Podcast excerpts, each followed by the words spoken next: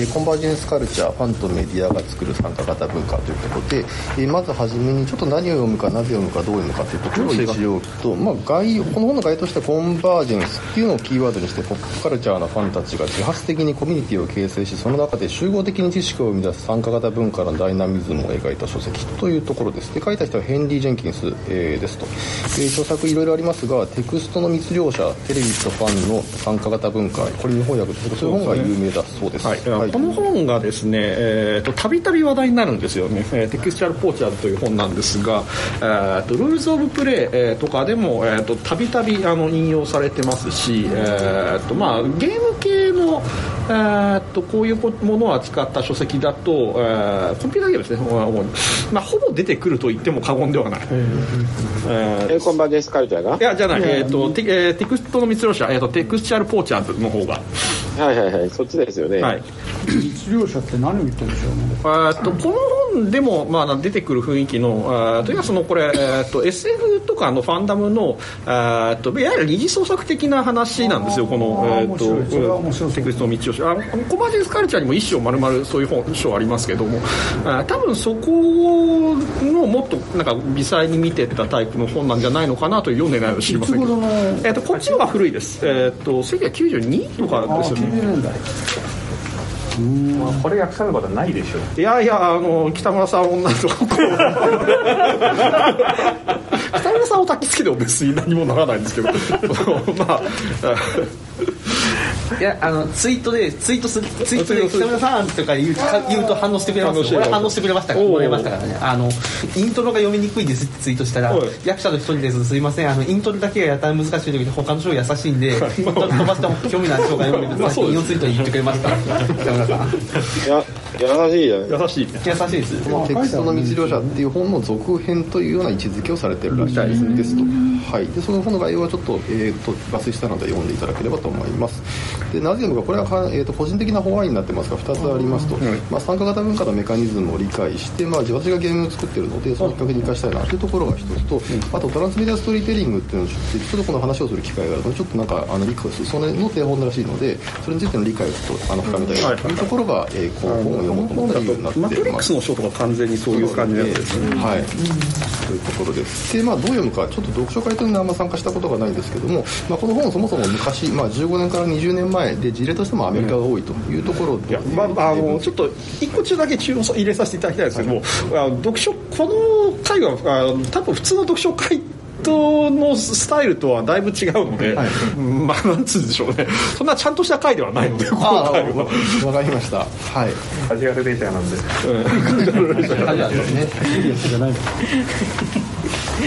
まあ、ちょっとまあ、だからこれがではないですよそう。だからエンジョイですよ。結構まあ事例としてはまあ古めのものでかつアメリカっていうところがだったので、ちょっとまああの一応集合的知性というのを扱ってる本ではあるので、まあ場の集合的知性的なところで、まあ今というか比較的近い事例で日本みたいなところでなんか当てはめていろいろえーと事例が伺えればなというところがあったりします。それでも私自身があんまりえーリアリティ番組とか見たことがなかったりするので、正直よくわからないというところがあったので、というえー、とリアリティ番組大好きみたいなあの俺バチェラー毎日見てます。毎日毎週見てます。みたいな人がいるんです。かいないかも見ないですそもそもバチェラーって何なの？バチェラーってあのなんかえーと一人のあの、えー人間をめぐってあの異性がなんかそれを取り合うみたいななんかそういう番組じゃないですでしたっけ？だから日本でもプロレスラーの木村花っていう人が亡くなったでしょ。あれテラスハウスでしたっけあれは？あれはテラスハウス。テラスハウスまあ要は相乗りですよ簡単に言うと。おしゃれな相乗り。相乗りってさんがあ分かんない。れだか分かるわけないじゃないですか。出川ですよ分かんない人があんなに要分か要は発情期の男女をラブアゴンテに乗っけてみたらどうなるだろうっていうそういう番組なんですよ。それを趣味の悪いリアリティ番組はあの一様に趣味は悪いです趣味悪いのはあのリアリティ番組の大前提みたいなのがありますテラスハウスっていうのはこう朝バイバイ岡山さん見たって何でも見てんな。これもさ見てるんだ。サバイバー見てるんだ。すごいな。見てオズボーンズオズボーンズオジオオジオズボーンの。出てる家に潜入するってやつと、あはい。とブレット・マイケルズが出てるやつとか、いろいろあるよ。やばい面白そうだよ。詳しい詳しいです、あれ何でしたっけあの、えージョン・ライドンがなんかリアリティ番組に出てたんですよね確かああなんかありますジョン・ライドン、そうなんジョニー・ロットジョニー・ロットジョニー・ロットのジョン・ライドン。あピルの。が、えー、とそのイギリスのイギリスだったかなア何にメリカだったか忘してもちょっとれちゃいましたけど。ピークだった時期は古いですよね。0年代ですよね。はい。この本だったらないゼロなん。ですねで、えー、と次のページでこの本の構成としては、えー、とイントロダクション含めて1章から6章結論後書きというところになってます。ちょっと結構ボリュームがあったので、今日イントロダクション第1章第2章というところで取り上げました、で、まあえー、と全3回ぐらいでちょうどできるぐらいなのかなというふうに思っております。はい、でちょっとまずイントロダクションの方からいきたいと思います。でイントロダクションについては、えー、と基本的にはこの、えー、と本の中から抜粋をいくつか引いて要約っぽい感じで、えー、とまとめてあります、一応バットを読ませていただきますと、えー本書でメディアコンバージェンス参加型文化そして集合的知性という3つの概念の関係性について検討しますというところです。でコンバージェンス参加型文化集合的知性というのはそれぞれこういう意味で使ってますよっていうのを、えーとえー文中から引いています、まあ、コンバージェンス多数のメディアプラットフォームにわたってコンテンツが流通すること、えー多数のメディア業界が協力することオーディエンスが自分の求めるエンタメ体験を求めてほとんどどこにでも渡り歩くことと。まあそんなに難しいことはこれは書いてないかなと分かりやすいかなと思いました。で参加型文化もしっかりですね。メディアを自動的に干渉するという従来の考えと対照的なもので、まあ、能動的に参加していくんだとみたいなそういうあの分かりやすい理解でいいのかなと思ってます。で集合的知性私たちの誰もが全てを知ることはできない。ただ私たち一人一人は何かを知っている。だから私たちが自分たちの持つ資源を出し合って自分たちの技能を結びつければ一人一人それらの知識をまとめることができると。集合的知性はメディアの持つ力の新たな力と見なすことができる。まあみんなで集まって知識を寄せ合うとその集合体として大きな、まあ、解釈だったりそういう解釈共同体みたいなものができるんじゃないかっていうことかなと、まあ、ネタバレコミュニティとか、まあ、まさにこの一章で取り上げているような、ところかなというふうに考えてます、まあ、そんなところが3つがキーワードになっているといったところです。で、えー、と続いて引いたのが、えー本書ではメディアの変化における技術的次元よりも私たちがメディアを生産して消費するためのプロトコルの変容について述べるという記載があります。でこれでメディアの定義についてなんかリサ・ギデギテルマンという方の定義の、えー、と参照をこの本の中ではしています。でメディアは2つレベルがあって、まあ、1つはあのコミュニケーション可能にするテクノロジー、まあ、いわゆるあのネットだったりとかそれがなんか本だったりなんかそういうような媒体というかテクノロジー的な意味でのあのメディアっていうことともう一つはちょっとこれが、えー、と分かりにくい表現だと思ったんですけどメディアと関連する一連のプロトコルもしくはテクノロジーを中心に発達した社会的かつ実践文化的実践のことである。でプロトコルの内訳がまた文化的実践みたいになったりちょっとこれが若干理解が難しかったんですけど要はメディアの中で、えー、とメディアの中に落とし込んでいくような文化的なコンテンツみたいななんかそういうような理解で良いのかなとちょっと思いました。ちょっとこのプロトコルっていう意味が、えー、と正確に引けてるかどうかちょっと怪しいなと自分的には思ったりはしました。はい。で、えー、と配信技術は常に現れてはすぐに消えるがメディアは一層複雑化した情報をエンタメ層の中で一部の層として存続するというところです。まああの技術的。ちょっとこれは次のところにも書いてますがあのメディアのなんかテクノロジー自体というよりはその中のコンテンツだっていうような話をしてるのかなと思います。でこん、え続いてコンバージェンタプロセスであり終着点ではない。私たちの家庭に届くメディアの流れを管理する単一のブラックボックスは現れないだろうというところです。でもともとコンバージェンスっていうのがこの本ではもともとこの本で議論に挙げる前に1回コンバージェンスっていうのが話題になったことがあるという話をしていてそれはえー、と全ての機器があなたのために何でもしてくれる。一つの中心となる機器へと修練するというものだったと、でいう話をしてます。これを、えーブラックボックスの語尾的な言い方をしていてなんか要はあの一つの例えばスマホが出てきた時に全部がスマホを通っていくんだみたいなそういうなんか他のデバイスは全部なくなるでしょっていうそういう形の考え方ハードウェア1個になるんですっていう考え方をしてでも結果的にこの,、えっと、この本を書いてある段階でもスマホはあるけど他に PC も使うしなんかゲーム機も使うしみたいなどんどんデバイスが増えてますよねみたいなことを言っていてそれは今でも確かにスマホの中では iPhone は結構派遣は取ってるけれどもそれが専門化してるけどまた汎あの汎用的に寄ったり専門的に寄ったりみたいな感じで結局スマホは使ってるしパソコンも使ってるしスイッチも使ってるしみたいな感じでデバイスは1個になってないっていう意味でなんかそのあすみません、その例えば同じゲームがあの Steam で売られたり i- iPhoneOS で売られたりするじゃないですか、そのスイッチで売られたりとか、そういう話ある程度はそういう話じゃないですかね、うん、だからそのここで攻撃っていうのはその、ね、ゲーム機に、まあ、あ関連させて言えば、えー、とプレイステーションの1とか2ぐらいまで、そのえー、全てのなんていうかそのメディアはゲ最終的にはゲーム機に行くのだみたいな話がちょっとあったじゃないですか、あの実際マイクロソフトはそういうその、えー、となんていうか害もあって XBOX 始めたんじゃないかと思うんですけど、まあ、PC がもちろんあの Windows95 とかの方に同じような話を言われたこともありましたよねだからそういうのはまあ間違いですよというのはまあここで言いたいことなりたな間違いだったねみたいな感じかな。どっちかっていうと。でまあ、コンバージェンスというのはその終着点として一つに何かまとまる一つまとまるっていうことじゃなくてその過程の過渡期っていうのがすごく長く続いていてその間でなんかコンテンツが入り乱まあハードとしては分割するけどコンテンツがいろんなハードに入り乱れていくそういうような形で使ってるのかなというふうに解釈をしました。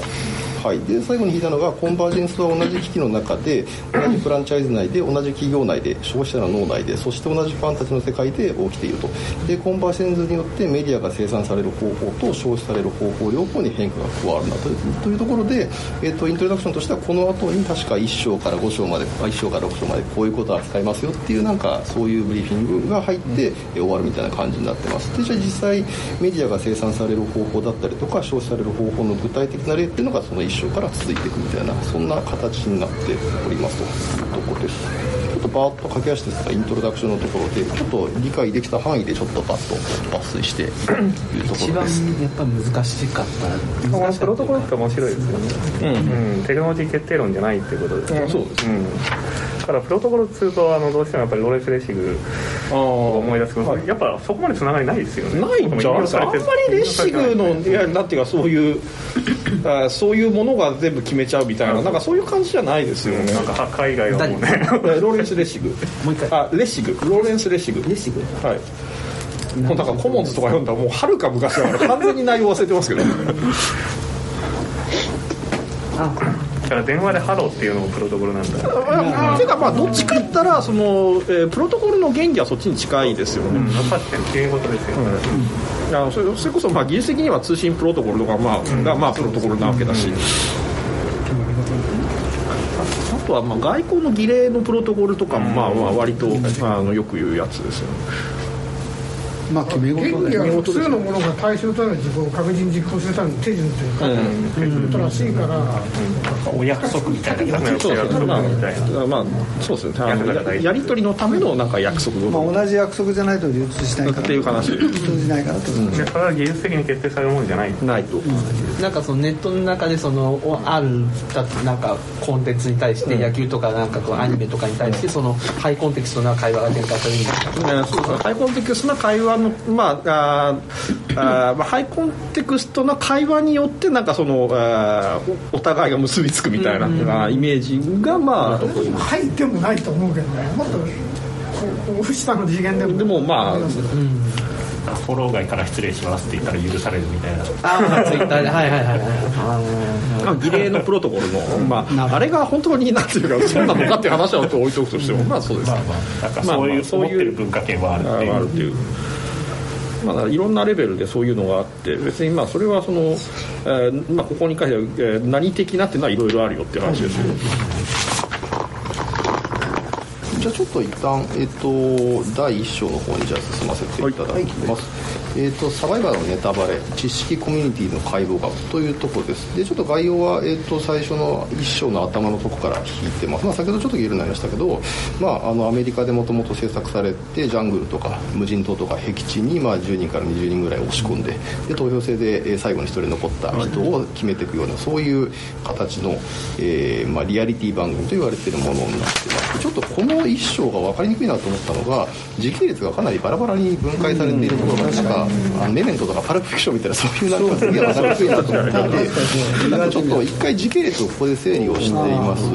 で、えーと、シーズン1からシーズンシーズン1もともとシーズン1が2000年にできてます。で、えーと、ここで主に取り上げられているのはシーズン6アマゾン編でそれが2003年ですと。でシーズン9までの話が若干あって現在は今シーズン41が2021年から今年にやってるみたいな感じで年2シーズンぐらい基本的的には継続されてるものになってるというところです。でちょっと,、えー、とグレーで書いてるところが主なトピックというかその、えー、と時代をまとめるとこんな感じっていうところでその下に具体的なこの章の中でどういうことが書いてあったみたいな感じのことを書いていますと。でバッと,、えー、とかいつまんで読んでいくともうシーズン1の時にこういったネタバレで遊びというか、まあ、ネタバレコミュニティ的なものの基本的な遊び方が確立されたという話がまずあります。でサバイバーはクソってのはいわゆる掲示板ですね。これもともとはあの各放送回、まあ、見逃した人向けの内容をまとめるようなフォーラムだったっていうところがどっかのこのシーズン1のどっかのタイミングでネタバレって遊びが発見されてでそれ以来もう掲示板の役割が変わってしまったと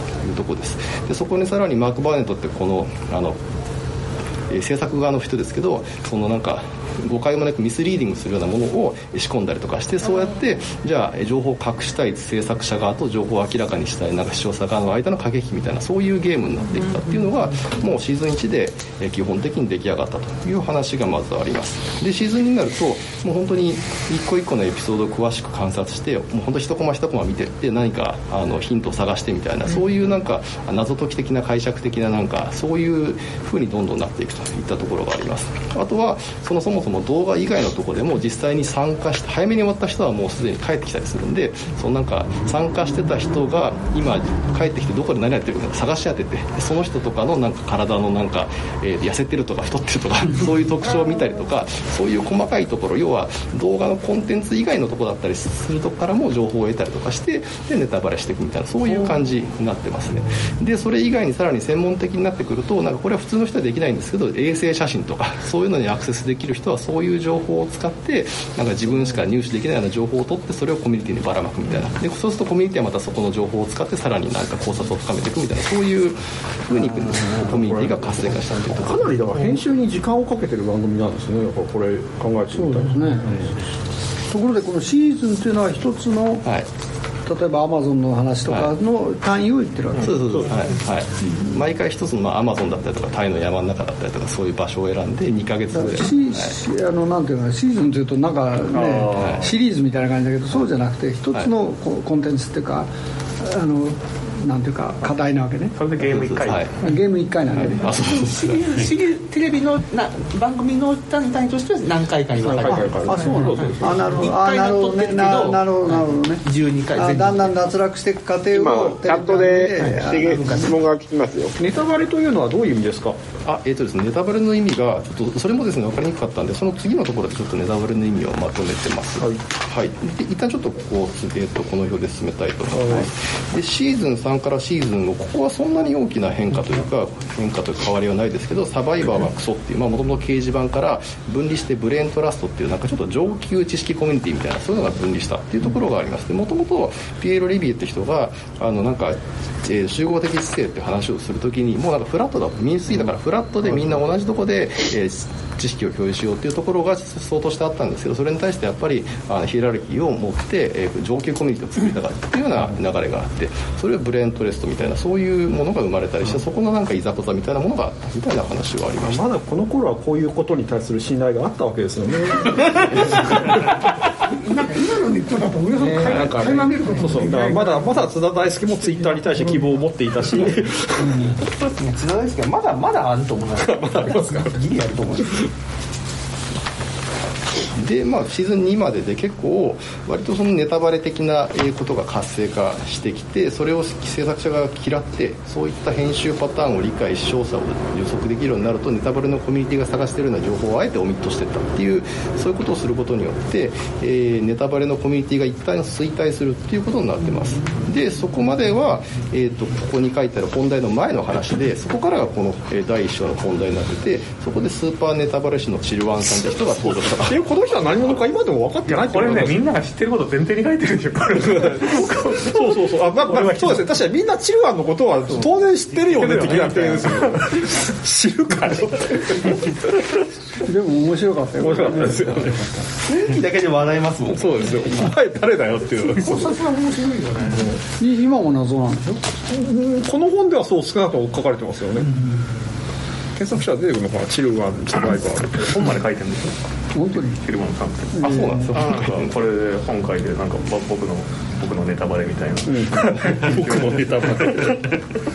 あのなんちゃらにネットの卒業衝撃士が羽生善治なんじゃないかみたいな。話ああいう話ならまあいいですけどね。有名な一応このアマゾン編の撮影の時にその現場にたまたま居合わせたのでたまたまなんか正解を知ってしまったみたいな。そういうそういう体で、はい。少なくともそういう体では家庭がね家庭がなそれが本当なのかもしくは制作側がそう偽って盛り上げるためになんか燃料投下じゃないかみたいなそういう議論もいろいろあって結局真相はなんか分からなかったみたいなそういう風になってます、まあ、でもこの人が登場したことによっていわゆる健,、まあ、健全なというか謎解きのゲーム的なところから正解を知ってる人がいて要はソーシングっていうだから正解を知ってる人がいて その情報の暴露みたいなことが前提としてあってこれは本当か嘘かみたいなそういうなんかあの考察みたいなものも含まれたちょっと違ったゲームに移行したっていうのがあったと。メタですね。はいででここでなんかそのしかしそうではあるけどももともとはそのじゃあこのサバイバー1シーズン終わってだ誰が勝つかみたいなそこが一番のポイントだったのが、誰が勝つかが分かっちゃったら次はどう勝つかとか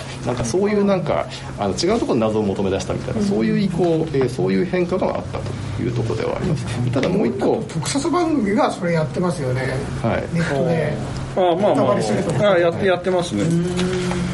ライダーとか？そうそうそう。まさにライターとかどうせ主人公勝つの分かってんだから。これはそういう話になってるわけでだからリアリティ番組だっていうところが大きなポイントなんですよね。結局、まあ、別にその作ってるわけじゃない、うん理屈上理屈っていうか、まあ、少なくとも建前上はえー不明であるという、えーことからスタートしてるもんで、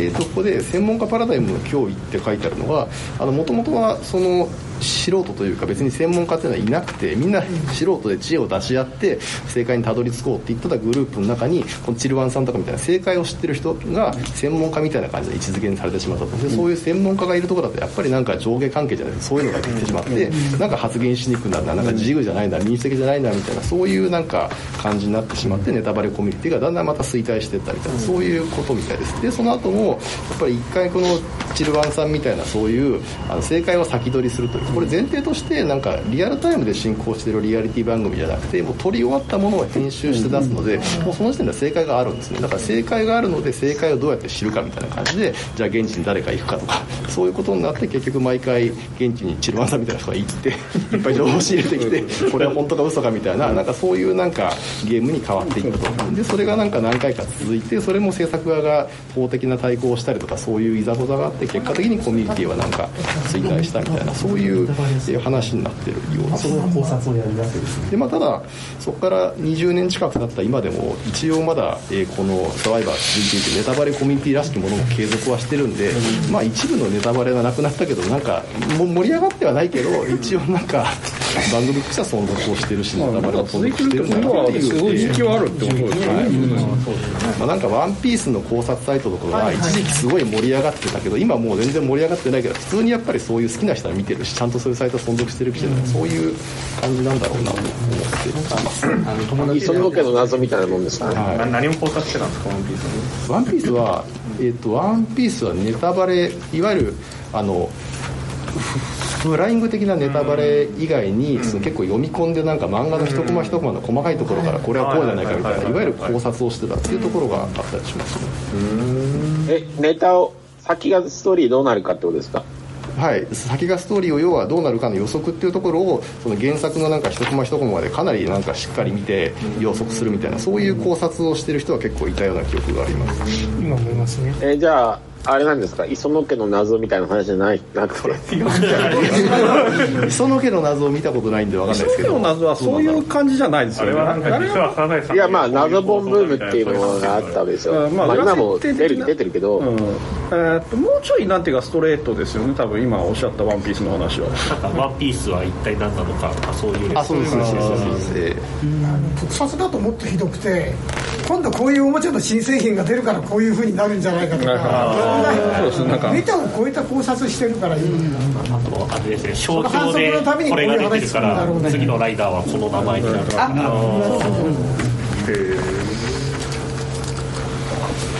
というわけでネタバレの定義はい、で先ほどご紹介したネご紹介したネタバレってところなんですけどこの本なんかネタバレっていう言葉もなんか一義化されてなくて結構多義的に用いられてたっていうのが分かりにくかったなと思っていて、ちょっとネタバレにいくつかパターンがあるなと思ったのでちょっとずっというか、えっと分類をしてみました。大きくは3つあったのかなと思っててえフライングと考察とソーシングって3つ、えちょっと言葉が適切で分かんないですけどこれに分けていました。でフライングっていうのはこれがいわゆる元々のネタバレの語源みたいなもんでアメリカの東海岸西海岸があって例えばこのテレビは東海岸だともう終わってるけど西海岸まだやってないみたいなそういうところで3時間早いから その先に結果を知ってるみたいなそういう感じです。なんか昔ジャンプで月曜発売だけど土曜にこの本屋に行くとあるみたいなそういうなんか感じのフライング的な要は、えー、と結末は分かんないけど次の話は分かるみたいなそういうことが、えーまず1個あるかな。日本だとキー局、地方局ですね典型的なのは。大河ドラマを BS で早くやるとかですね。この上ないことやりしてるから 元祖ネタバレなんだ、でもう一個ちょっと、えっと、複雑だったのは考察？いわゆる「ワンピースとかのネタバレサイトだと考察と言われてることつまり原作に本当にネチネチ当たってここでこういうコマがあったこういうコマがあったこういうコマがあったみたいなそういうなんか解釈をしてこうではないかっていうなんかそれってネタバレじゃなくて考察とか、ああのおそらく日本だと考察って言われることが多いと思うんですけどなんかそれもこの中では多分ネタバレっていう言葉でくくられてたような感じがあってそこは個人的にはなんか違和感があったところではありました。ただ考察についてもちょっとここで、えー、とこちょっと細かいかもしれないですけどいくつか分けてみて原作だけと周辺っていうのをでまず分けてます。原作だけっていうのは本当動画で言うとその動画のコンテンツだけのなんか 動画で分かるコンテンツだけから見てるもの。でやっぱりそこしか見ない人もいるわけですしでもそこしか見てない人もだんだん好きになるとネットで調べたりとかそういうところでどんどん周辺情報も得ようとするんですね。だからそういう周辺情報を見ると。で周辺情報には多分オープンとクローズがあってオープンっていうのは多分ネットのコミュニティに行ったらオープンでいろいろあったりとかでもクローズっていうのはさっきちょっとお話した衛星写真とか本当に特殊なスキルがないと得られない情報だったりするんですで特殊なスキルがないと得られないクローズ情報からの考察をこのオープンの方に流す人がいてでそうしてまた議論が活性化していくみたいななんかそういうような考察のループみたいなものがなんとなくありそうだなという気がちょっとしております。が2つ目の考察です。で3つ目のまあソーシング。これはもう完全になんなんだろうな、えー、とこのここの、えー、と本の中であった言葉ですけど内部情報っていう位置づけだと思います。要はこのサバイバーでいうと結構やっぱり2ヶ月ぐらい20人ぐらいが参加して撮影クルーもっと多くてとか。で現地でなんかあの現地でその人たちが泊まったホテルのなんかスタッフとかそういうのを含めると何百人とかそういう単位で正解を知ってる人がいるわけじゃないですかだからそうすると結局結末とか全体像について一部もしくは全部を暴露されてしまうということがあり得るっていうところでそれが内部情報でソーシングっていうふうにここでは言ってると思います。でそこで偽って書いたのはそれに対抗する手段としてあえてフェイク情報を混ぜてるっていうのがあるんでそこで真偽っていうのでまずというところがあります。でちょっとネタバレっていう言葉がいろんな意味でこの本では使われてたんですけど大きく分けるとこういう、えー、とくくりになるのかなというふうに思ってます。はい。なんか変遷するっていうあのここで書いていらっしゃいますけどそのこういう多義的な部分も含めてなんか存在しているみたいな感じですよね、歴史全部あそうですね。はいはい。多分流れとしてはきっともともとはネタバレがある前は単純にまとめというか、はいはいあの見逃した人に対する親切なまとめだったのが多分ネタバレに変わってってでネタバレも原作しか当たらなかったのが周辺情報に当たってみたいななんかそういう一応順番的にはそういう流れにはなってるのかなとはちょっと思ったりしました。なんかそのあのソシャゲなんかでよくソシャゲ、はい今やってるソシャゲに見るよく見るパターンなんですけど、はい。はいはいフェイトっていうシリーズのソシャゲをやっていて、友達と一緒に、はい。でそういうやっているとあのその作品だけだと分かんないことなんだけど同じ関連シリーズの作品をやっているとなんか分かる知識っていうのがあってそれを突っ込んでいって考察するみたいなのはあるんですよ、メジャーに。それで、それで、あの、靴掛先生の本を読んで、あれ、引用が無断でされているみたいな。そうそんななんかそういう感じっていうのに、それを考察と呼んでいるんだけど、やっぱりそれを考察って言われるとなんかそのこのゲームしかやっていない自分にとってはなんかネタバレなかに感じるんですねだからこの考察がネタバレに含まれるっていうのはちょっとあのしっくりきます感覚的には。なるほど。なるほどなるほど。確かにそうですね。外部知識を持ってこられるとか、なんかそのなんていうんですかあの、まあ、言い方はですけどオタク的な考察をするっていうことがちょっとなんかそのゲームをたただのゲームのプレイヤーにとっては嫌なことがあるん。ですよね、感覚的に。どちらまあ、かというとこのユーザーコミュニティがある程度作り上がったから起きる現状ではありはいますよね。はいだからこの本の中でいうとどちらかというと第3章の、えー取り扱い範囲ですねそのあたりはだから部活だとそんなのは例えばなくて1年上であれば全部言うこと聞けみたいなマウンティング材料は別になくたって学年だけでマウンティングできるみたいな話じゃないですか。ただ一応趣味の共同体っていうのは関係性がフラットなわけですからそれでこうまあリードしようとしたらあれこれ裏技を使うっていうのは出てきますよね。はいはいはいはい。だからわざわざジャンプ早く打ってる店に行くとかですね。ああそうやってこうマウントを取りたがるマウンマウントっていうのは、まあ、分かりやすい例としてそれを出してるだけでこうまあその違った遊び方を楽しむというかいいですけどより深くそれで作品を理解することになるのかもしれないですよねこう見るとこうコミュニティ論みたいな感じになりますけど俗流文芸評論みたいな話でもありますよね。こういう読み方もできますよみたいなね。なかなか難しいですね。そうですね。だからこんな要は、ま、謎本ブームってあったじゃないですか。さっきも言ったけど、あれむちゃくちゃな読み方とかのあると本もあるわけですよね、あるいはこう本当にちゃんとした研究所みたいなのも玉石混交なんですよね。もちろん石の方が多いわけですからそう見るときにこう考察と研究の違いって何だろうみたいな話になってくるわけです。ね、だからその考察をしなきゃ楽しめないけど考察するってなるとそれこそ研究としての制度があった方がいいというふうになっていくわけで、でまあそれは当然この知識マウンティングの材料にも使われることもありますし新しい解釈を引き出してそれがクリエイターにフィードバックしていくってこともまああるわけですよね。現実的にね。だから本当にこう諸刃の剣というか使い方ですよね。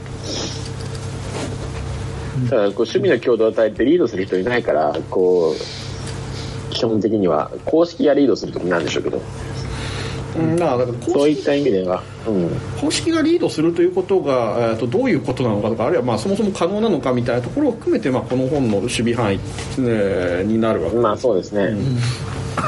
はい。まあ「スター・ウォーズ」とか後で出てきます後で出てきます典型ですよね。4章から、なんかその今の考察と研究の話に行くと、なんとなくこの下に書いてある集合値と専門値の体みたいなところちょっと絡むのかなと思って、なんかそのさこれさっきちょっと図表の中で少し書いてあるんですけど、そもそもこのなんかチルワンさんが登場したことによってこのコンテンツが終わっちゃったというか衰退しちゃったのがなんかあの専門値となんか集合的知性のぶつかり合いみたいなそういうところがあったみたいなことがあって、なんとなくその、えー、と集合的知性に対して魅力を感じてる人っていうのがなんかここに書いてあるんですけどあのなんだこれ、えー権威ある専門家がおらず専門分野が確立されてない場所で自分の成長していく能力を発揮することができるみたいなそういうなんかおそらく権威ある専門家がいたりとかそういう感じになってくるとなんかどっちかというと研究寄りなというか、もっと精度が求められて研究寄りになっていくみたいなそういう感じのなんか考察と研究の間柄があるんじゃないかな。どうなのかな？そうですそうですね。もうちょい前このそのサバイバーの話で言えばもうちょい前の段階なんじゃないですか？それって。その、えーいわゆる、えーと地理的なそのはい。衛星写真を分析できる人がい。るぐらいの段階じゃないですかそれってその、えーいわゆるほ他の人はまあなんかそんな分析なんかできないわけで。はいはい。うん。でそれに対してそういうその分析ができることで、えーとまあ、そのだシーズン5ぐらいまで、はい。えーまあ、その人がなんか尊敬を得てましたみたいな、そのあたりの段階が、まあ、いわゆる専門家パラダイムのあたりじゃないのかなと思うんですけどちょちょっとその地理的な分析とかになると、うんリアリティ主張がやっぱり入ってきたっていうのは大きい感じがしますね、作品解釈というよりはなんかそのもっと違うディスプリンが使われてる感じがする、だからこのチルワンさん以降はなんていうかもうちょっとなんか身の負担ない感じ、その専門専門っていうかさみたい負なあインサイダーじゃんみたいななんかそういう感じになってきて、うん。ただねあの素人から専門家を見るとそれはもうあまり変わらんわけですよ。まあ。これが正解だみたいな感じになっちゃうから、うん。でそれを判断できないのでただ私はねそのチーバンという人が専門家っていうよりは彼の言ってることは本当なのかまあだからそうそういう話ですよだから論争が面白いな。面白いだからそ論争の形がそこで変わったことが、まあ、良くも悪くもそれはその衰退したのはまあ結果であって、まあ、変質したのはもう間違いないでしょ。う、変質した最初はやっぱり盛り上がったんじゃないですかね。まあ、盛り上がった。いや明らかに盛り上がってますよねそれは。だから違うテーマになったなったわけですよね、うん、でまあどっちのテーマの方がそのなんか長く続きするかってそれはまた別の話ではあって、えーでもまあやっぱり盛り上がりしますよね。こういうその話が変わった瞬間っていうのは、なんかそのこの前の話のその何ですか専門家と集合的性の対立の、今なんかあのボードゲームの,、ええ。あのネットのはい。レビューとかの、紹介動画とかなんかすごく思い出すんですよ、ほうほうほなんかレビューとレビューで例えばその詳しい人とか、ええ。その例えば伊丹さんみたいにすごいゲームやり込んでる人がやり込んでる人が、あのやっぱテンデイズにの本に本あーこれも書いたりするわけじゃないですか、ユーロとアメリカのユーロとアメリカの融合みたいな感じで。本書い。たりすればやっぱりちょっとそれはやっぱり権威的なものにちょっと上がるわけですよね、それが。でそれで権威的なものに対してそのレビュアーが普通のレビュアーがあのクソみたいなワードプレスの記事をガンガンガンガン上げていって。別にワードプレスに言われてもらない。ですまあまあ。いや、あれ、本当ね、本当にノイズなんですよ。あだってねうん。あのなゲームの紹介しなんかルールの簡単な紹介しかしてないですから、うん。だからレビューに対してあのゲームの考察に対しては何も踏み込んでいない。ちなみにボドゲのルールレビューっていうのはええ。ネタバレに入るんですか、入んないでしょ別に。だってあのバレるようなネタがないですよ。あの、お松田光弘さんのボードゲームっていう本名著があって、私は草場さんにもいただきましたが、はい。あれはディプロマシーのルールも全部入ってるし、ええ。アクアイも入ってますクルーのルールも全部書いてるし、だから、レビューなんですけど、全部ルール書いてある。ただあのルルールを紹介するっていうのはもう別に全然悪いことじゃないってコンセプトが取れてるんですけどあのこういうやり方をやると勝てるよみたいなのが嫌う人がいる。あでも例えば、あのルールを読むこと自体が楽しい人とかもいたりするわけ。でその人にとってはルールのレビューされること自体がネタバレになっていやそういう人はほぼいないですね。ほぼいないです多分ほぼいない。これ。非常に特殊な人あんまりそこまでやらないと意味わかんないから、そこまでや説明されなあいと。のそういう人は他の人のルールレビューね楽しいんじゃないですかうん。ねこういうもしその人がルールを評価していたら。はいレビューだけ読む人ただ、仲間がいたみたいな。ただこれはクラシック D&D の時の、まあ、RPG の話ですけど、ダンジョンズドラゴンズでよくわかる本って黒田幸宏の名著があるんですけど、これは、あの、リ本を読んだだけではプレイできないように、一箇所だけルールが削られてるんですよ。なるほど命中命中判定のルールだけがないんですよ。それ以外はね、あの、実質的にプレイできるんですけど、だから巧妙に単体プレイをさせない商品としての価値を維持するっていう微妙な、絶妙なバランスを作られてるね。普通ネタバレというとね例えば推理小説の読んでない推理小説の犯人を言っちゃうとかねそういうのをネタバレっていう映画の結末を話しちゃうとかね。それがネタバレでここで使われてるネタバレとちょっといやでもまあ誰が優勝したかを当てるだからまあねまあその意味ではそんな変わらないですよ。そうなんだけど、だからリアリティショーで誰がやっぱ優勝するかって結構大事じゃない大事だからって別にその過程がだ大事なんだからって言い方はもちろんあるとは思うんですけどね。使い方が間違ってるわけじゃないんだけど私なんかが感じるネタバレってそういうの言うから。なと、だからマーダーミステリーで誰が犯人かを言っちゃうみたいなのと同じだと思い。ますこれはまずいかもしれない、だからバトルロワイヤルで最終結末がどうなるかとまあ大体同じ構造みたいなやっぱリアリティショーだと結構違って例えばサル古くて申し訳ないです。サル岩石がちゃんとヨーロッパ横断できるユーラシア大陸。で懐かしいですね。そうですね。あのどテントで泊まったのに翌日朝ホテルで目を覚ましてるってやつですよね。そうそう。だけど、ね、だからいけるってみんなはまあまあ分かってるんでしょうけどまあその後こう危険地帯をすっ飛ばしてたってことはもう分かって問題になったわけですからまあネタはまあいろんな意味がありますよねという話ではあります。ね考察疑問点とかあるんですか、まあ進めましょうはいワンピースのはい、話で進めると、えっ、と、ワンピース考察サイトと比較、えっ、と、ちょっと、えっ、と、でも、ワンピースの考察サイトは、ちょ私の限りは決して集団的知性にはなってないように感じていあそうなんなんか一人でやってる方が多い気がするんですよ。で、なんか、そのお互いのなんかネタバレさ、考察サイト同士で、なんか、あの、あそこのサイトに書いてある人は俺のところをパクってるみたいな。いやいや、あっちがパクっなんか集合的知性になってない。資料はだいぶ違ういやでもだからそれはどっちかっていうとその、えーいわゆるなんか批評同士があのぶつかり合う場ですよね、そのなんかまあそうですね。もうこれって知性と知性、まあ、ある種の一つの集合としての知性みたいなものが打ち出される場というよりは、そういう、まあ、戦いの場というか。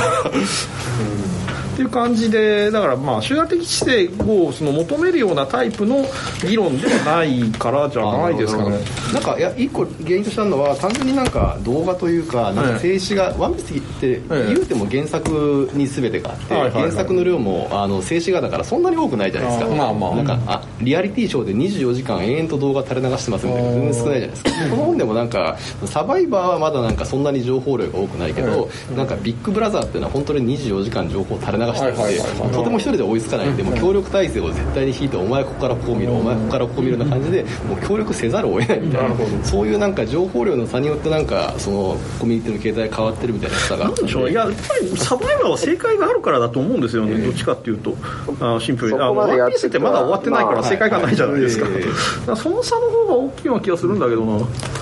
正解のある逆に言えば日本でこういうこういうコミュニティができたことってあります？正解求めてね。なんだろう正解がありそうなやつ。えー、なんだろう。ありますいやだからまさに特撮番組。でも正解がありそうなものっていうのは難しいけどこうオープンエンドの作品っていうのは昔から日本じゃ限らずあったわけでプリズナーナンバー最初頃に6とか。かが来て最後こうなるんだよとか各局バカがいたりして。あそうか大筋は決まってるから、なくもないのかだなからあれは何だったんだろうっていうのはけ結結構あると思います。だってそれが本当かどうかでまた考察ありますよですけど。ね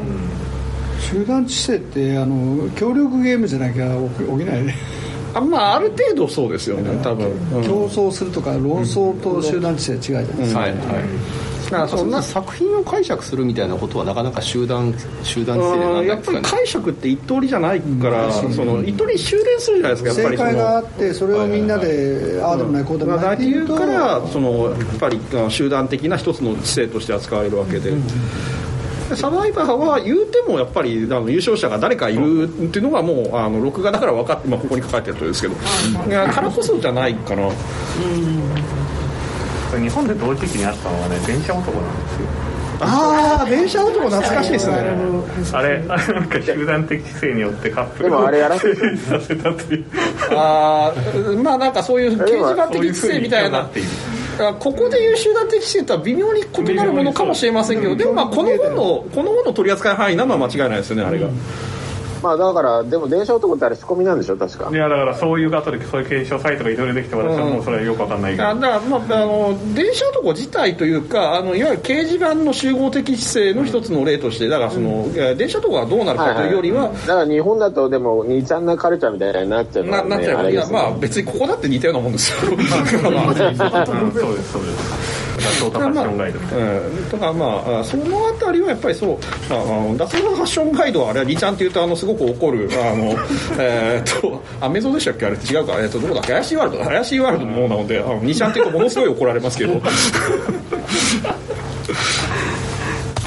まあでもそういうそういうのもまあ集団的知性というかまた正解を求めていく感じのもの、にまあ当てられるラベルなんですねサバイバーの場合、まあ、次のページですけどテレビ撮影だから全部終わってるので、正解が存在してるっていうところはなんか一つ特殊というか、これがやっぱり大きいんだだろうな。っていうのはありますね、はいで、えー、とネタバレはどこまで許容するべきだったんだろうかっていうのはちょっと海賊版と同じでなかなか線引きが難しそうだなっていう気がしています。私もカードゲーム昔作った時結構アジアン出した時海海賊版多いんですけど、なかなかでも海賊版があるから本ちゃんのものも売れてるっていう構造はあって、なかなかなんかどこら辺で切るかがなんかすげえ難しかったなっていうなんかものなような気がしましたファスト映画とかがあ今まさに今の流行言っっててますねもねどっちくなってるしまあ、ファスト映画はまあなんかそうですね。やっぱりあれによってその結果を知ってしまうというところを嫌がってるんですよね。きっとその映画会社の人は。でしょうね、でもなんかそれがないと売れないみたい時代になってきてるみたいな、うん、いやまあまあそういうの一方にはある、でもあれ見て面白そうだったら見ると思うけど予告編とどこ分かんないですよね予告編とどこが違うのとかいう人もいるし、まあ最後まで入れちゃってますからねあらすじ読んでから行っちゃうんで、だからネタバレ一切気にしない人なのでその辺の感覚が全く分かんないんですよね。うんえネタバレ気にしないって言ってもやっぱりどこまでそれが話とクリティカルかってことなんじゃないですか？いや本当にねあの全然最後まであの犯人言われてから推理小説全然読めるので、それはすごいな。なんかその辺の感覚が全く分かんないんですアクロイド殺しの犯人とか言っていいんですか？全然いやアクロイド殺しさすがにそのレベルの有名なものは知ってますよ。なんか知らなくて読んだ人が珍しいよ。ねだから前なんかの実験でなんか推理小説の犯人を教えた状態で推理小説に出ましたら、実は犯人を知ってる状態の方が満足度が上がったみたいなデータがあってそんな確かに。そうすると犯人が誰かじゃなくてどう殺したかとかそういう方になんかよりなんか深いところにフォーカスをするんで満足度が上がるのかなって気がしましたけどね。最近の推理小説はこう著者がネットで検索することを前提で書かれたやつの結構あるんですよ、ねミスリードをするミスリードをする。例えばあの近代記の漫画とかあれ考えて読んでるんですか？読読者の人。今34歳やってるけどえ何？近代一少年？あれでも一応本格だからややってる読者はいると思いますよ、まあ、やってる読者いるでし一応あのそんな多い一応ねあの 基本全部普通の本格ミステリーの考えてないですよ。ですよね。犯犯人はこの中にいる以前の手がかりで一応全部解けるようになってるんですよね。一回検証したことあってねあれはね。でそれをちゃんとそそこまで考えて読んでる読者どんだけいるのっていう だからあれ本当に本気でまあだから1そういうふうに割解かなきゃいけない1割以下でしょうけど少ないと思いますその取引に騙され1る割ことが以下でしょう楽しんであってがそれを切ると成り立たない漫画ではあるので、最後にまあ、あれでも普通に読んだら一番犯人の形したのは金田一ですよね。だって言ってるところで殺人起きるわけですからやっぱり奴が殺してるっていうのは、それはかなりそういう考え方ですよよく言われることだよなんでそんないきなりお約束にギャグに行ったんですか？あ、えー、と今、えー、とフィルカルのなんかネタバレの美学を紹介している方がいらっしゃいます。なんですか？それえー、とフィルカルっていうあの雑誌っていいのかあれは、えー年2回間だとか3回間ぐらいの哲学びび まあまあ微妙なあのジャンルの雑誌があってちょっと。フィルカルですフィルカルです。あれ？あのドクターさんが書いたやつですよお父さんも書いてましたよね確か。あのすげえ物語の一回性についての、説明、えー分析哲学寄りのってね若手哲学者雑誌分析哲学。あああの怪しいさんが書いたんだ、あの特に初期のフィルから割とゲームについて話題する頻度が高かったので、あの割とそうですね、うん。最近そうでもないような気がしますけど、まああの私も一度だけ書いたことがあるって書いて高橋君が告白してる。合気道も合気道のですよゲームではない。まあ合気道もゲームですからねあの定義によっては。まあさっき言ってますかとりあえず。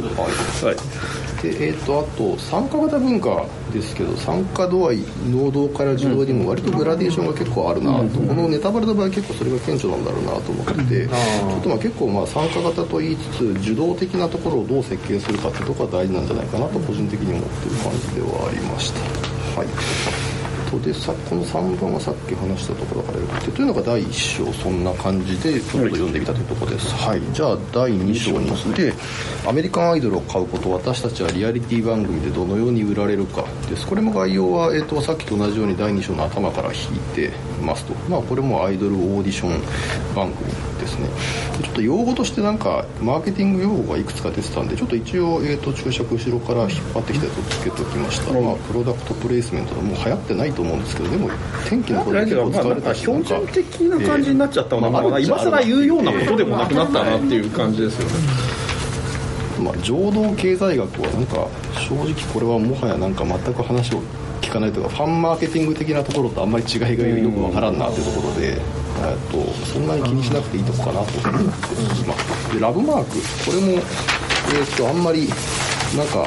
もうマーケティングブランディングの中流、えー、と王道からは外れてきてるような気はなんとなくしつつブランド以外にロイヤリティというのが、えーまあまああのラブが増したものをなんかラブマークと、まあ、ブランドラブマークコモディティ流行みたいなそんなマトリックスで、えー、と説明されるもので、えー右上の一番いいところにラブマークを置いてるみたいなそういう、えー、と図形のようです。とそんなのも結構、えーコモディティって何ですか？コモディティは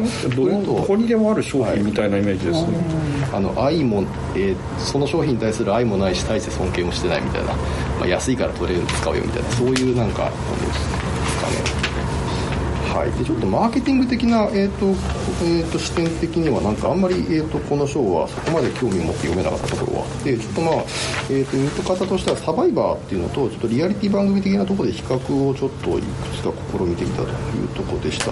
で、えー、ちょっとこの図が正しいかどうかよくわかんないんですけど、えー、介介入性があるかなしか、まあ、サバイバーは純粋にあのネタバレとか考察はできるけど介入は基本できない。もう取り終わってるもんだからっていうのがあって。ただあ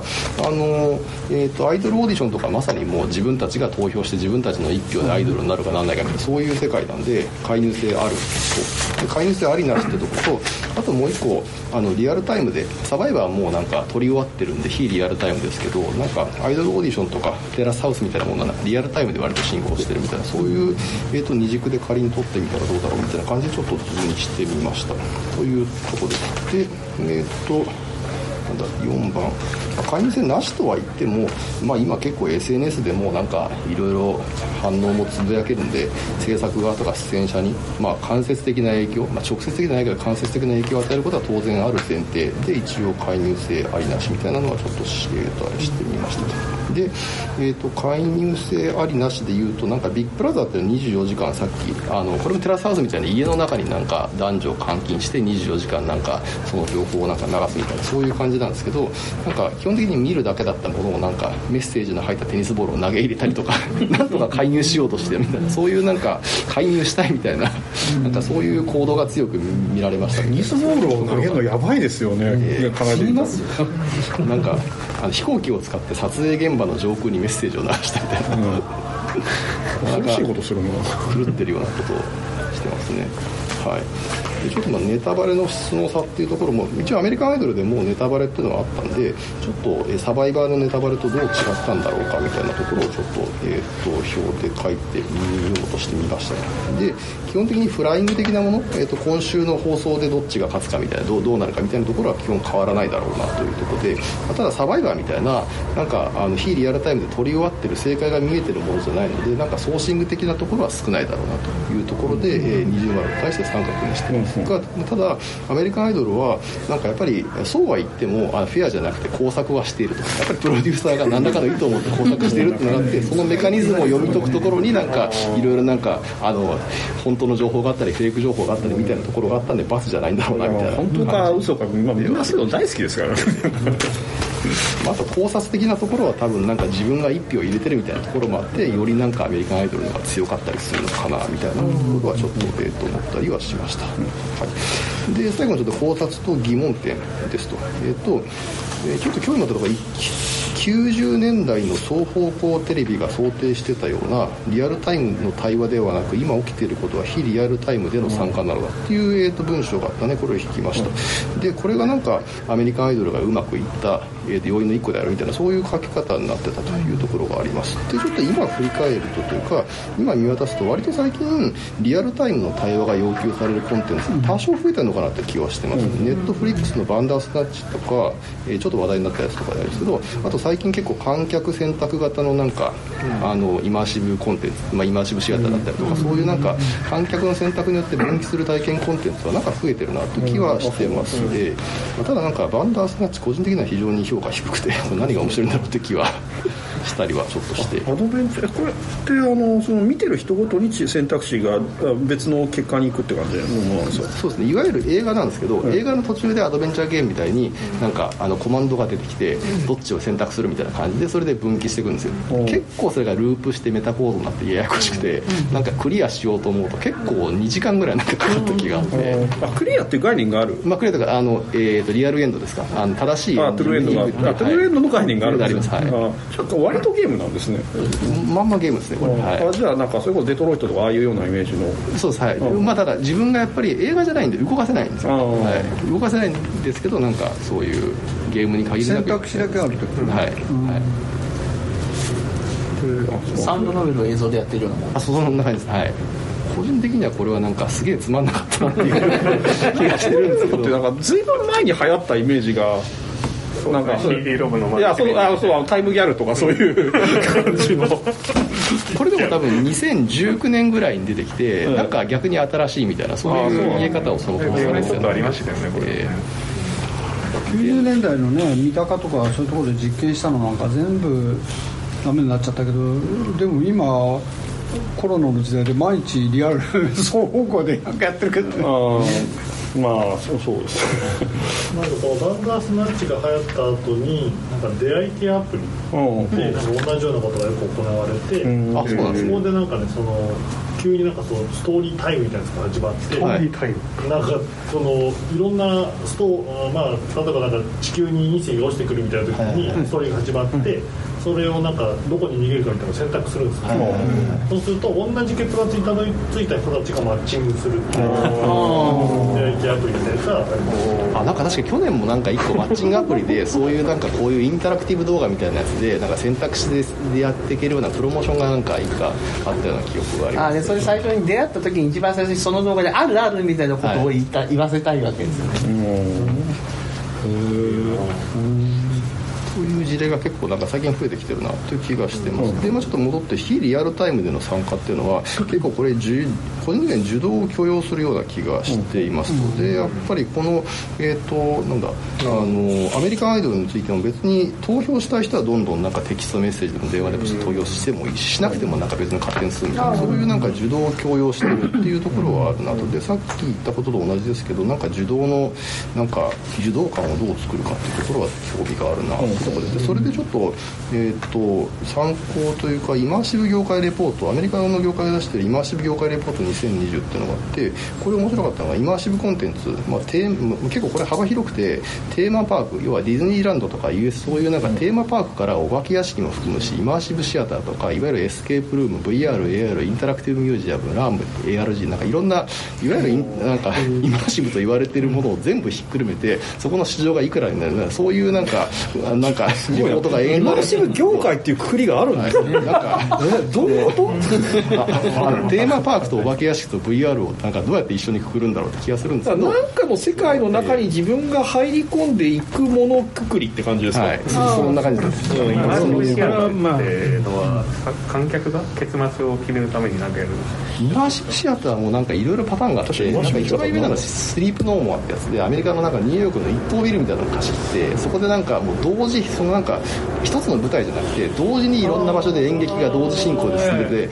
あのどこを見てもいいっていうそういうなんかスタイルどこを見てもいいだけなんだけなんだけどいろんなところ行ってザッピングみたいにできるみたいな。はいなるほどね。であれも基本的には1回じゃわからないのでそのなんか同じことを3回ぐらい繰り返してそうするとなんか結局1人だと全部解釈しきれないんでそれをなんか終わった後の友達と話したりしてこうやってなんかあの組み合わせて組み合わせてこうだったんじゃないかみたいなそうい。うまあ意味はわかります解釈してるんじゃないかな。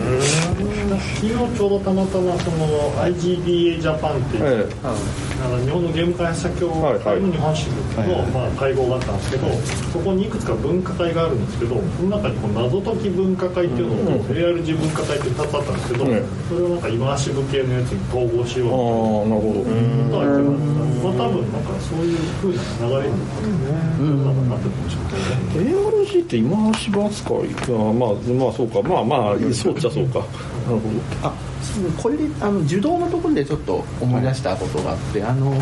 哲学書なんですけど、はい。中道体っていう概念が最近、あのまあ流行りじゃないですけど言われてあの国分光一郎の。中道体っていう中で？す中中は中です、はい。中で。す中道体うん。中道体。中道体。ですでこれあのもともとはあの古代語の古代ギリシャ語とかのあの概念で能動と柔道っていう今対立なんですけど、昔のやり方昔のその対立って、能動と中道っていう別の対立なんですよ、でその違いって能動っていうのは人にやらす自分がやらせるけど自分はそこに参加してないっていう行為を相手に人にやらせるみたいな、で中道っていうのはし行為をしながら自分がそこに参加していくっていうことだっていう。でその受動っていう概念がそもそもないと。でそういう分け方をしているっていうふうにしてそのなんだかな西村清和だっていう人だったかな。遊びの現象学っていう本にその遊びっていうのは中道体的なもんだっていう研究があるんですよ。ちらっと図書館で読んだんですけど、そのなんかゲームっていうのを参加型っていうのを考えるときに受動っていう見方ももちろんできるんですけど、まあ、中道っていう参加するっていうのとその仕掛ける側の能動っていう側で対立でくくるとなんかその見えなかったとこが見えてくる場合がある。と受動だけだとなんかちょっとよく分かんないところがあるっていうのを中道体っていう概念を入れると説明できるようなことがだからゲームもそうだしなんかケアなんかもそうだよね。あの依存症の人たちが治るっていう時に治るの治療を受けるの受けるとか治ったとかだけじゃなくて治し続けるっていう過程に参画していることが治療である治ることであるっていうこと。中道体的に参加することが治ることであるっていうようなことを論じてる。本でその中道体の世界っていう本がありますので、あそうなんですか、はい。読みやすいです。国分光一郎の文章は非常に読みやすいです、はい、本の名前が中道体の世界。世界。です、はい、ちょっと読んでみますありがとうございます。中ですなるほどまあ中道体とかフランス語の自由関節和法とかっていうよく哲学の哲学というか最近あの規定できない思考をこう描くものとしてよく話題になりますね、はい、北海道方言のあだから書かさる書かさるっていうのは誰が主体になってるか分かんない要言っていうのがあるわけですよね、はいはいまあ書かさるっていうのはこれは北海道の人しかていうか北海道出身の私もよく分かりませんがあのまあ要はバージニア・ウルフの小説が出てくるあの誰がこれを語ってるのか分かんないようなっていうのはモダニズム以降の作品に出てくるわけですよね。誰が主体となってそれを考えてるのか行動してるのかとかそれが分からない言葉っていうのがあってそういうものにむしろ現在の外的な規定を逃れる可能性を見出していこうという、まあ、伝説がずっとあるんですね最近。高橋君が何か書いてるけど、えー、お刺さるとかね食べらすあの高さるとか、まあ、なんかストーブ高さったとか言って、こう、ストーブ、お前、私がつけたんじゃなくて、ストーブがた、ね、あの、お風呂沸きましたみたいな、お風呂沸かさったとか、そういうね。で、これ誰がやってるのかって、別に神様がやってるわけじゃなくて、ただ自分がつけたよっていうとまあ押し付けがましいので、うん、自分がになんかウェイトを別に置きたい言い方ではないんだけどなみたいな時にみたいな。日本語ってもともと自動と能動って結構曖昧ですよね。まあそうですね。そうですね。自発自発なんて言います、ね、自発っていう言い方はね自動でも能動でもない感じでしょ？なんか自然にそうなったみたいな、はい例えば英語なんかにそのインドヨーロピアン言語は主語を立てないといけない文構造になっていたりするので、なんかそのために、はい、やむを得ずそうなってるだけなんでしょうね。まあ、中道体の国分さんの議論を始めた時に、なんか今今更感っていうのはすごいあありました、モダニズムがずっとそうじゃん。優しく教えてくれるっていうところに、国分さんの本はすごくいいんですよ。すげえわかりやすい。まあ、だから別に、あの、えー、悪いと悪いというか、悪いね。はい。悪いのか。はい。いやいや、あの、わかりやすさっていうのは罪であって、なかなか難しいところがあるわけです。だからそれが日本語の無生物主語とか日本語じゃない英語の無生物主語とか日本語の主体が誰か分かんないものと本当に一致するのかどうかっていうとまあ別な議論が必要になると思うんですね私なんか、うん、なかなかだからそこは難しい、うん、北海道弁に合うというのは高橋さんが言ってるのは分かるけど私はあんまりそうは思わないので、うん、難しいところなんですけど言わんとすることは分かるんですよね当然。まあいいや続けてください。すいません。まあ最後ですよ。はい、えー、で、えっと、で、えー、っと、そうだ、それで、じゃちょっと戻らせていただくと、はい、このレポートで面白かったのが、なんか、体験、いろんななんかそういう、なんかもう没入っていうキーワードでったいろんな体験をインタラクティブ度合いで0から3っていうのをレーティングするっていう新しい枠組みを提案してるんですね。で0がもう完全に見るだけ。これもテーマパークとかいわゆる昔ながらのお化け屋敷でレベル1っていうのがオプションで参加することもできますよっていうなんかちょっとしたインタラクティブがあるなんかインタラクティブミュージアムとかあといわゆるスリープノーモアみたいないやあのイマーシブシアターとか。逆にレベル3になるともう参加マストでエスケープルームみたいなもので自分が何かしてると何も進まないですよってものなんですね。レベル2っていうのが参加が推奨されるけど参加しなくても大丈夫よみたいなそういうものになっててそこが実は一番クリエイターとして作るのが難しいけど面白くてみたいな。でそこをどうやって狙っていくかみたいな話があってでそのレベル1のコンテンツが割となんかで面白かったのはオンライン化が去年なんかコロナで進んだじゃないですか、うん、そうなった時になんかレベル1だったコンテンツはなんかオンライン化によってなんかレベル2の方に寄ってきてレベル3だったコンテンツはオンライン化によってレベル2の方に寄ってきてなんかそこがうまくなんか今まで難しいやりがいはあるけど難しいって言われてたレベル2が結構オンライン化になると結構簡単にできたというか、うん、できたような印象が去年あってなんかそこはすごいあの面白かったなっていうところは1個ありました。はい、